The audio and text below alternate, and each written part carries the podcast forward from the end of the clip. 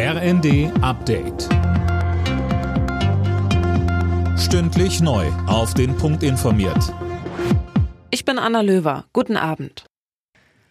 Spätestens jetzt müssen sich Bahnpendler und Reisende eine Alternative suchen. Der dreitägige Lokführerstreik der GDL hat begonnen. Ab heute Nacht stehen fast alle Fern- und Güterzüge bis Freitag still. Ein Eilantrag der Bahn gegen den Streik blieb ohne Erfolg.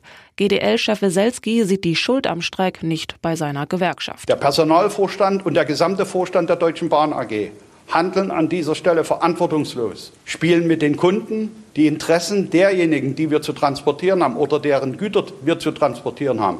Nimmt diese Gewerkschaft mehr wahr als der Vorstand, der die Eisenbahn in den Zustand gebracht hat, in dem sie sich jetzt befindet. Sinnvollere Vergütung und weniger Bürokratie. Für die Hausärzte in Deutschland soll sich die Lage künftig deutlich verbessern.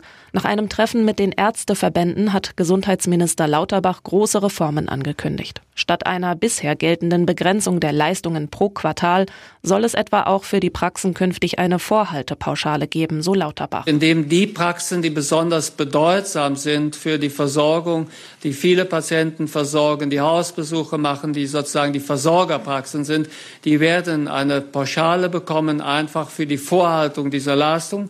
Und dann wird es für die Versorgung von Patienten darüber hinaus noch eine Jahrespauschale geben.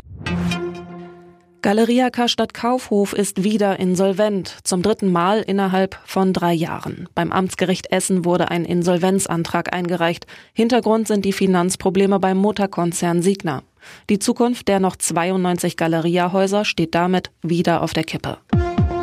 Alle Nachrichten auf rnd.de